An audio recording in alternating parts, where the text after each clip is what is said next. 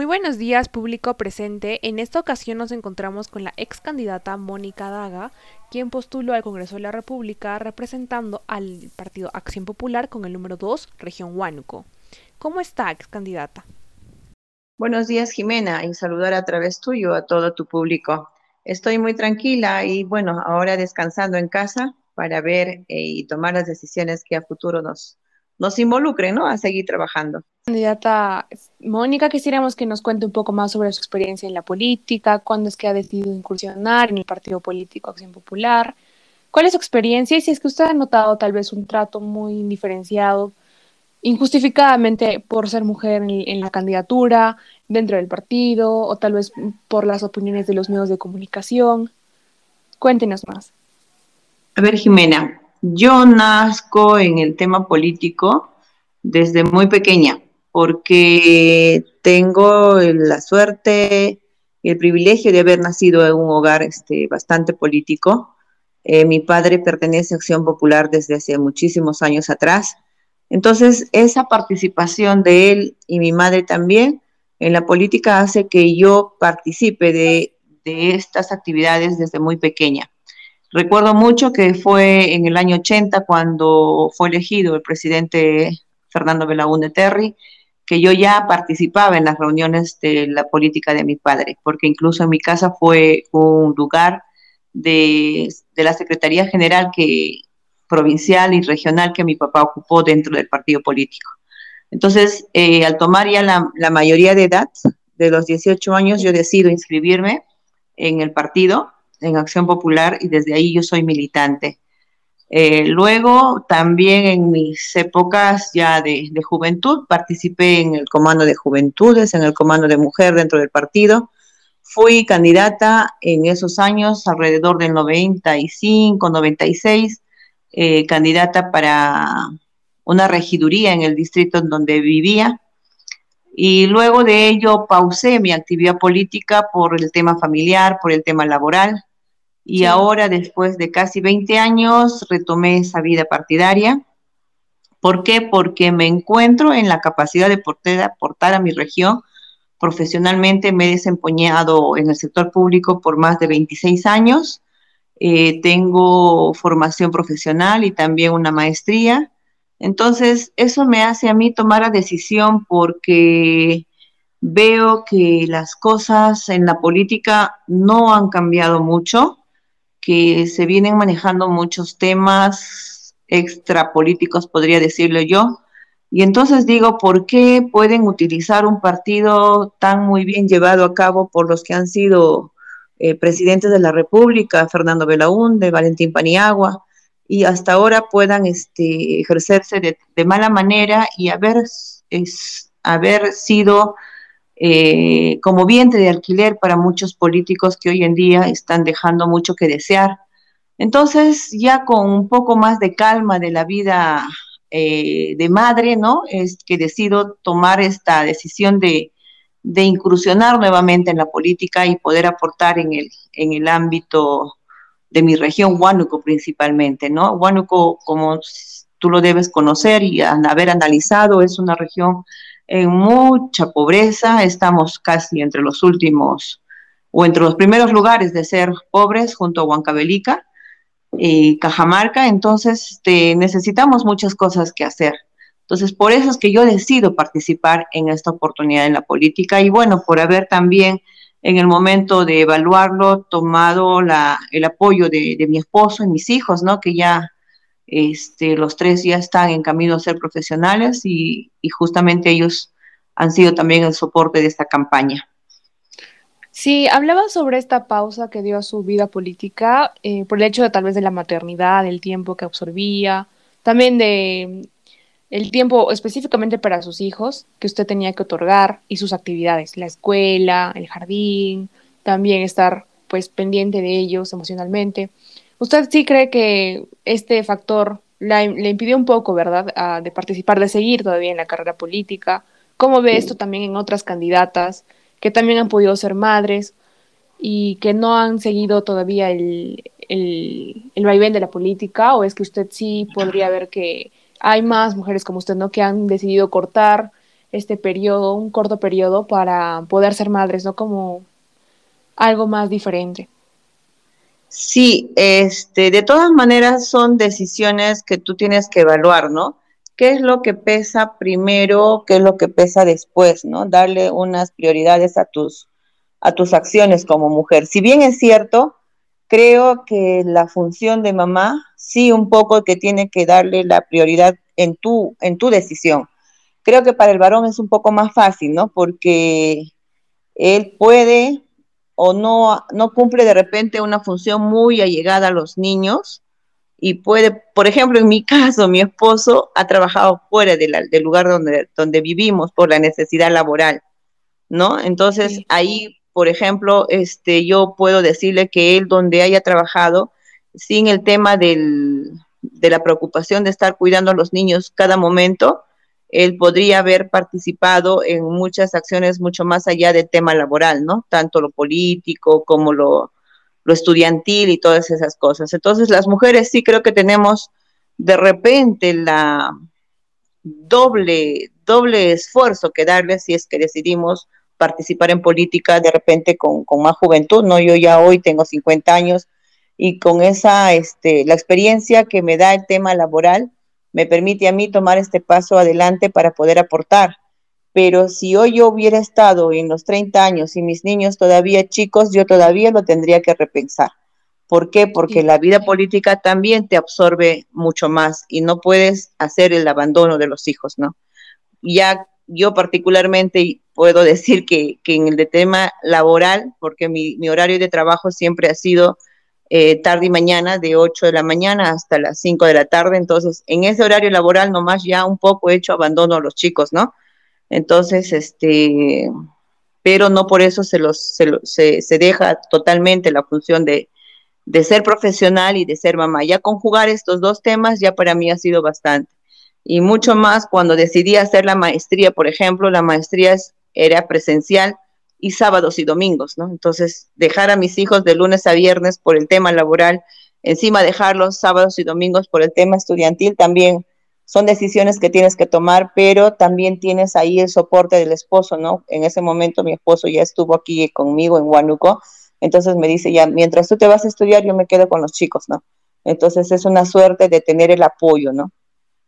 Sí, aparte también que la nueva familia, estos estos nuevos conceptos que nacen la definen como un concepto de corresponsabilidad, es decir, que tanto los hijos pertenecen a ambos, por lo cual las responsabilidades se deben compartir, para que así no caiga tanto en, la madre, ¿no? que muchas veces es la que lidia con todo, con la escuela de los hijos, con su trabajo, con los gastos también. Entonces, este, este, este nuevo concepto de familia yo creo que sí tendría que ser analizado de mayor forma para aquellas mujeres que se quieren candidatear o que simplemente quieren participar de más en la vida política del partido. Entonces, también quería preguntarle, ¿usted cómo ha visto la participación de su partido durante las elecciones? Veíamos a Johnny Lescano en, en las máximas puntuaciones, incluso liderando las encuestas. Una falsa esperanza tal vez para su partido, para su participación. ¿Cómo ha influido también eh, la imagen también Johnny Lescano en su candidatura?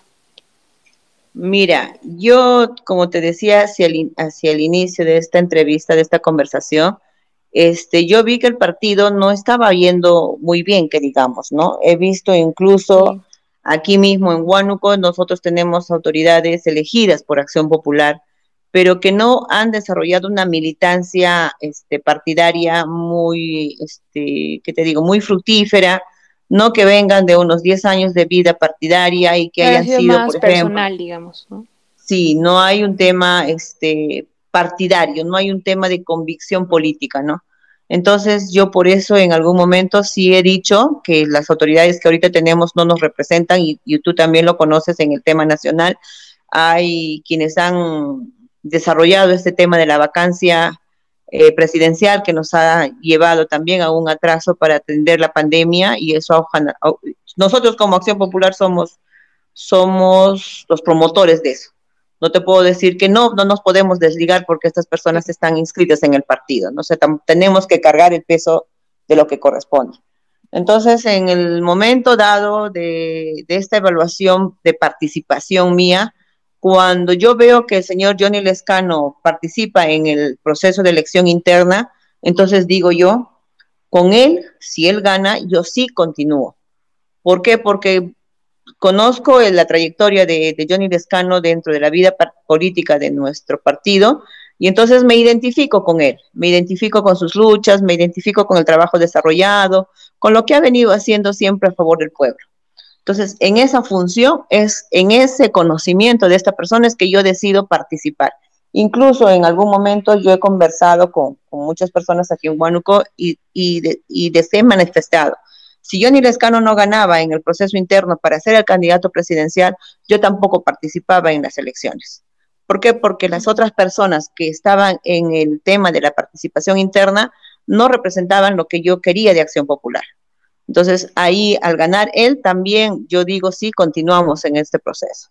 Entonces, como tú dices, estaba muy favorito, estaba este, creciendo muy bien. Acción Popular tiene una presencia en el país y, y es, es, bastante fuerte, pero eh, nos jugaron en contra muchos factores y es esto que te digo que hay que cargar el peso de los populistas que ahora mismo no han dejado mucho o no han hecho mucho por su, por su tierra, ¿no?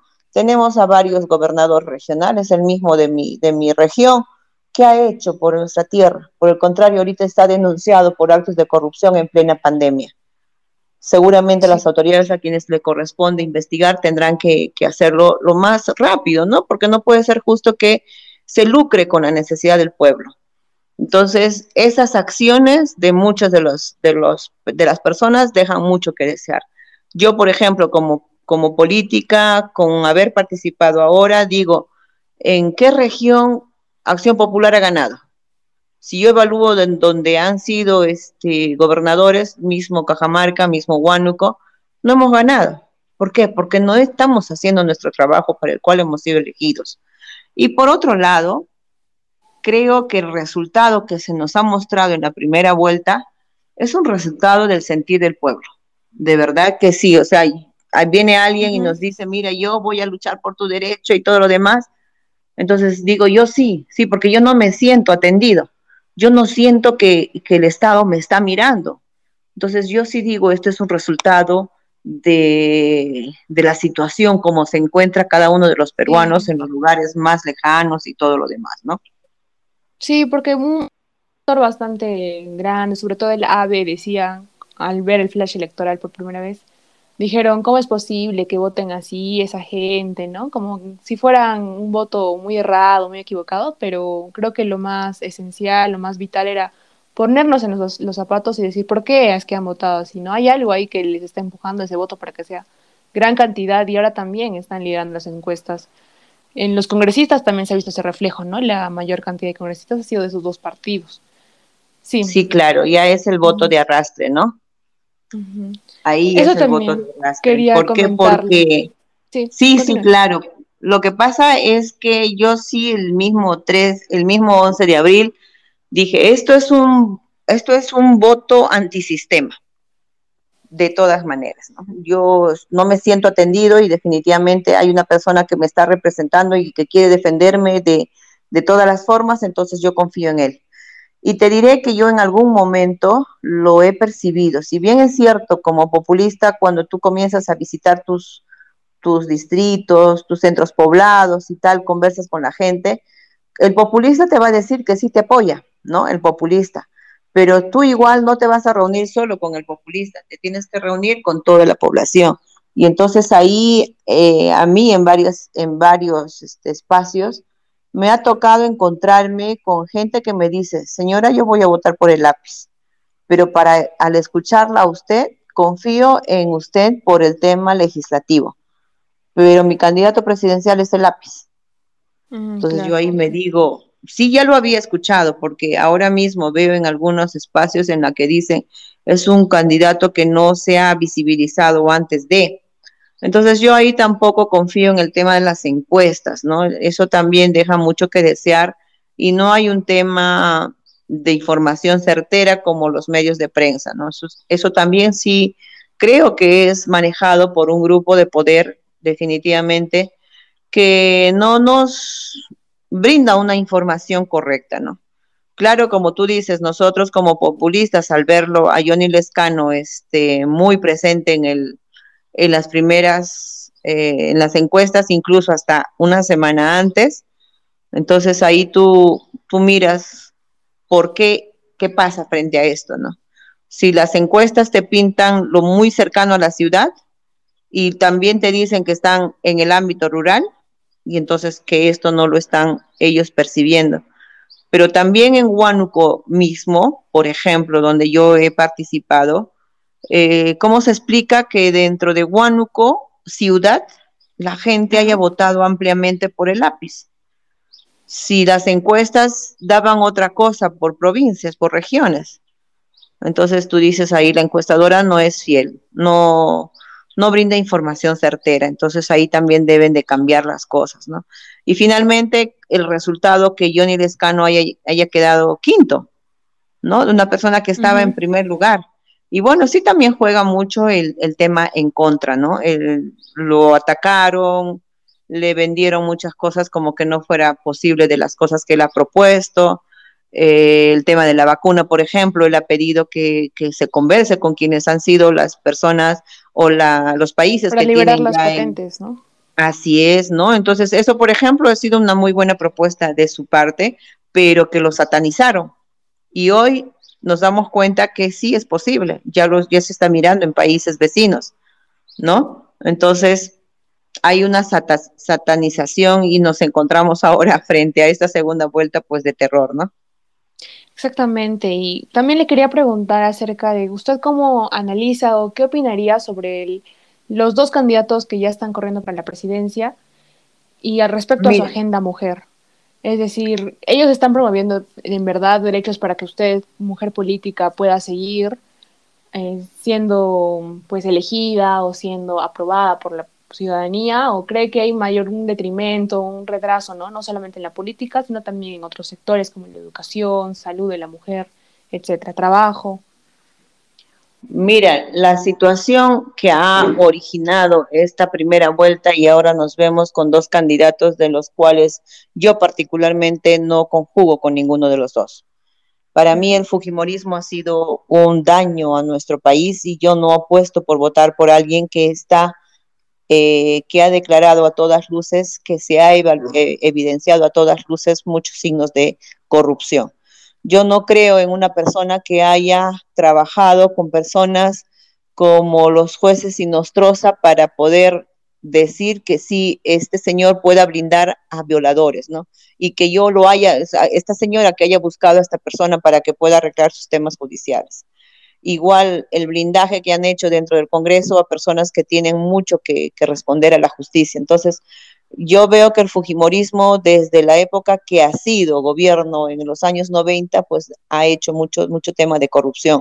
Lo ha demostrado igualmente ahora en estos últimos cinco años, de, en donde han tenido una fuerza política dentro del legislativo. Entonces, nunca han pensado en el pueblo. Yo particularmente no votaría nunca por el Fujimorismo, candidato que sea. ¿no? Eh, y por el otro lado, el señor este, Castillo, si bien es cierto, tiene una ascendencia en el tema magisterio y que también definitivamente no ha sido muy atendido por, nuestro Estado, porque cada vez que el, que el magisterio pide un aumento le dicen que no. ¿Por qué? Que se va a desbalanzar, desbalanzar el fisco, que no hay dinero, que no.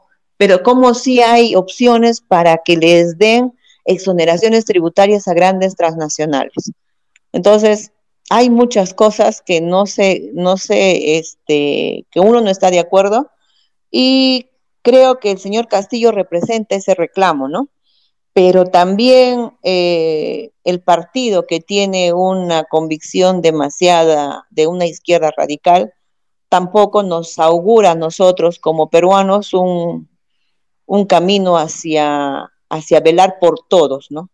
Entonces, yo no, yo estoy a favor de lo que ha manifestado Johnny Lescano, que es el voto nulo viciado, pero mirando las, las dos propuestas, me atrevo a decir que desde el lado del Fujimorismo, este, no creo que haya una valoración adecuada de la política, porque poner dentro de sus filas a personas que tienen por decir de alguna manera, algo que responder a la justicia, este, no creo que sea un cambio de modelo, un cambio para adelante, un cambio positivo.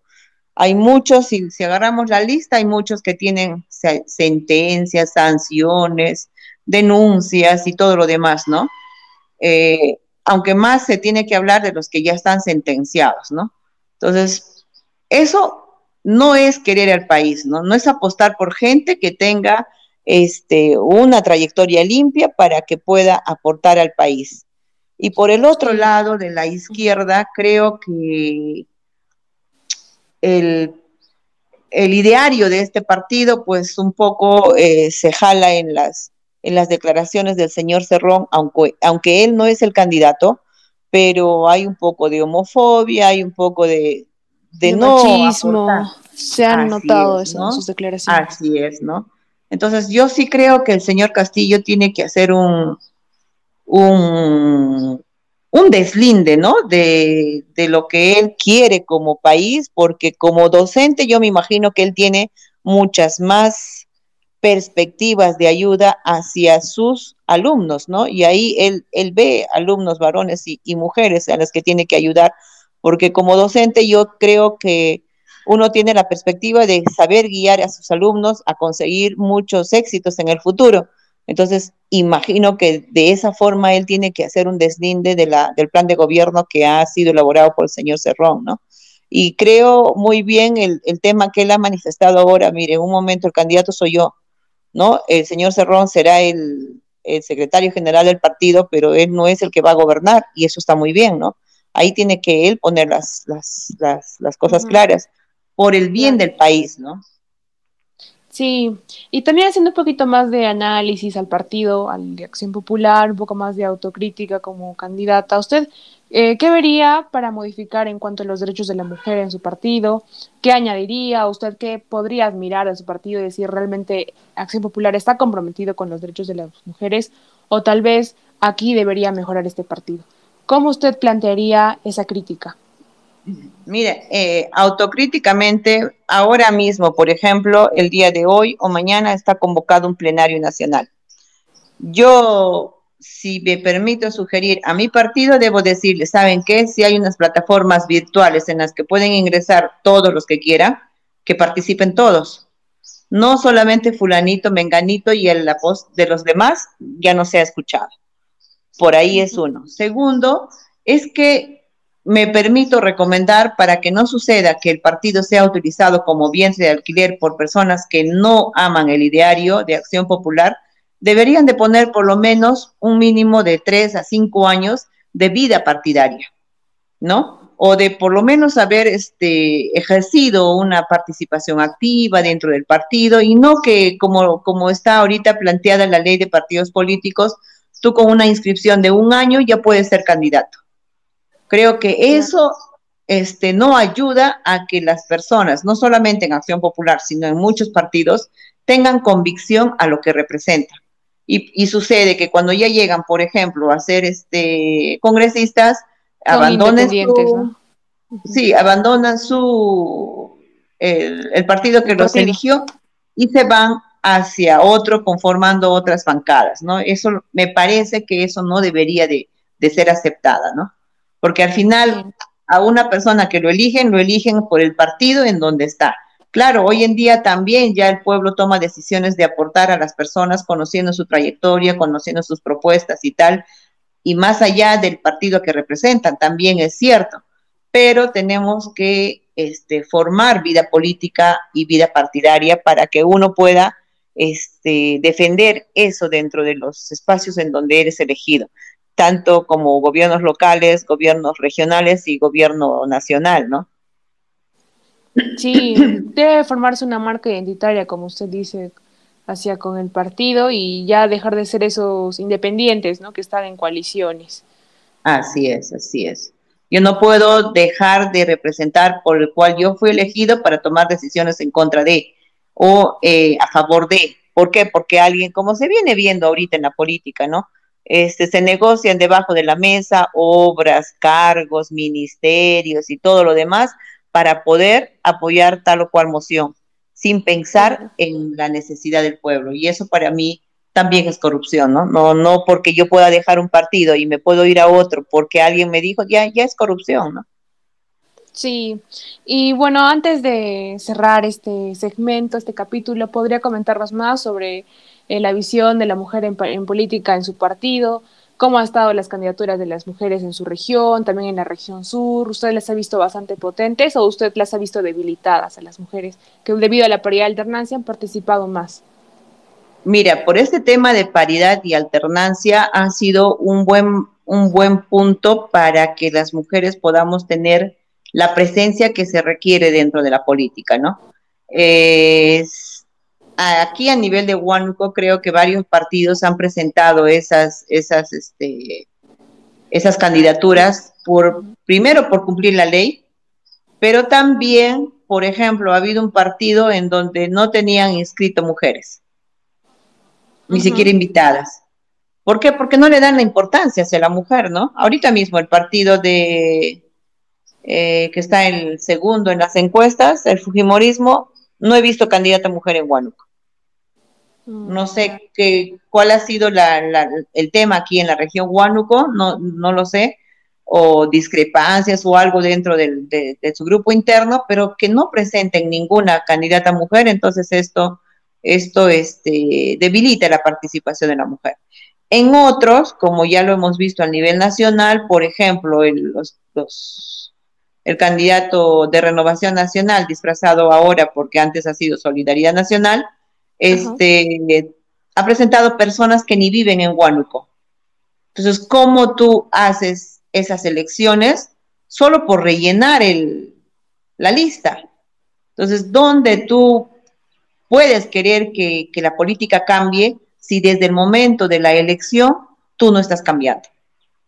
¿No? Entonces, no sé, el, uso y abuso del dinero, el tema del, tema del uso y el abuso del poder y todo lo demás. Para mí, por ejemplo, estos partidos, tanto el Avanza País como Renovación Nacional, han jugado en pared con el Fujimorismo, para mí, ¿no? Entonces, sí, con, fuerza popular, no con acción popular, con fuerza popular. Entonces, este, eso creo que ya ha venido tramado desde el 2016, ¿no? Cuando nace Avanza País. Creo, creo más partidos para que si dividas y reinas, ¿no? Con 20 candidatos, pues nadie tiene una mayoría absoluta para poder saber que el pueblo le eligió definitivamente para que gobierne nuestro país, ¿no? Y ahora en el tema mujer, creo yo que este avance del tema de alternancia y paridad eh, también tiene que ir con, con un poco más de fuerza a, a nivel, no sé si de Estado o de la misma agrupación política, aunque los partidos no tengan, según ellos, recursos para, la, para las campañas. Entonces debe haber algo más, ¿no? Por ejemplo, la restricción que hemos tenido a nivel país, a nivel Huánuco, es el tema de la eh, franja electoral. Aquí, por ejemplo, yo veo que están contratados. El, el Estado da el dinero a los partidos políticos, para que puedan hacer sus campañas. Pero ¿qué le dice? Esto va a ser utilizado en medios de difusión, medios de prensa. O sea, el Estado le da el, presupuesto al partido y le dicen qué gastar. Y de frente para contratar los medios de prensa. Pero en Huánuco solamente había una emisora en la lista que el Estado o que la OMPE les entrega al partido político para contratar. Mm, y este, un solo que no, que, y a nivel de, medio nacional en el tema de televisión, había un solo canal, que tú desde acá, para que te contactes con ese canal, para que puedas darle el tema de la, de la franja electoral, de la, del video y todo lo demás, y de contacto, difícil. Entonces, para mí, por ejemplo, no me ha llegado ninguna, ninguna opción de tener ese apoyo para la, para la dinámica de la comunicación en medios de prensa. Y por ahí, como no, hay un seguimiento entonces por parte del Estado. No, hay una obligación muy cerrada de que tú tengas que contratar con tal o con cual, más no se ha abierto en, el ámbito de tu región. Está cerrado, no puedes contratar. Aquí en Huánuco ninguna de, de nosotros hemos podido hacer un tema de contrato con medios de prensa por el tema de esto de la del presupuesto que, de la ley que, que, ya está así, ¿no? Asignada para el tema de la difusión de, la, de las campañas. Ajá. Claro. Sí, pues entonces esos serían los comentarios que hemos recibido hoy. Muchas gracias por su participación, ex candidata Mónica. La verdad ha sido un gusto tenerla en el capítulo de hoy. Esperemos contar con su participación en otras actividades del proyecto. Muchas gracias. Gracias, Jimena, y que te vaya muy bien. Gracias a ti. Hasta luego. Muchas gracias. Ya la contactamos. It's